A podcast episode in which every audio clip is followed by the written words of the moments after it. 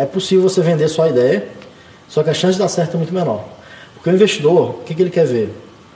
Ele quer ver se seu time é bom, se você tem capacidade de execução, porque a ideia não vale nada.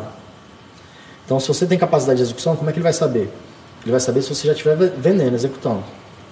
Pessoal, cara, apresentação bonita, bicho, qualquer um faz. Eu, em meia hora eu, eu, pego um designer bom e ele faz em meia hora uma apresentação top zona, com os números lá que eu vou inventar na minha cabeça. Agora, se eu estiver falando, bicho, eu já vendi 10 unidades desse produto, aí virou outro negócio. Eu tenho um time aqui, meu time é bom por causa disso, eu sou isso, faço isso bem, tenho aqui meu time que o cara aqui do marketing que é muito bom e faz isso, tem o cara da, da tecnologia aqui que é muito bom e faz isso.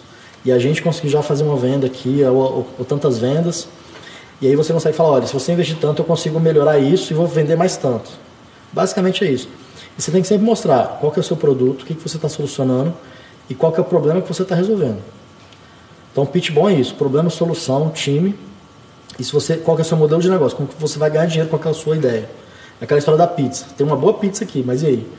Posso vender só para iFood, posso vender é, abrindo um restaurante, posso vender no food truck.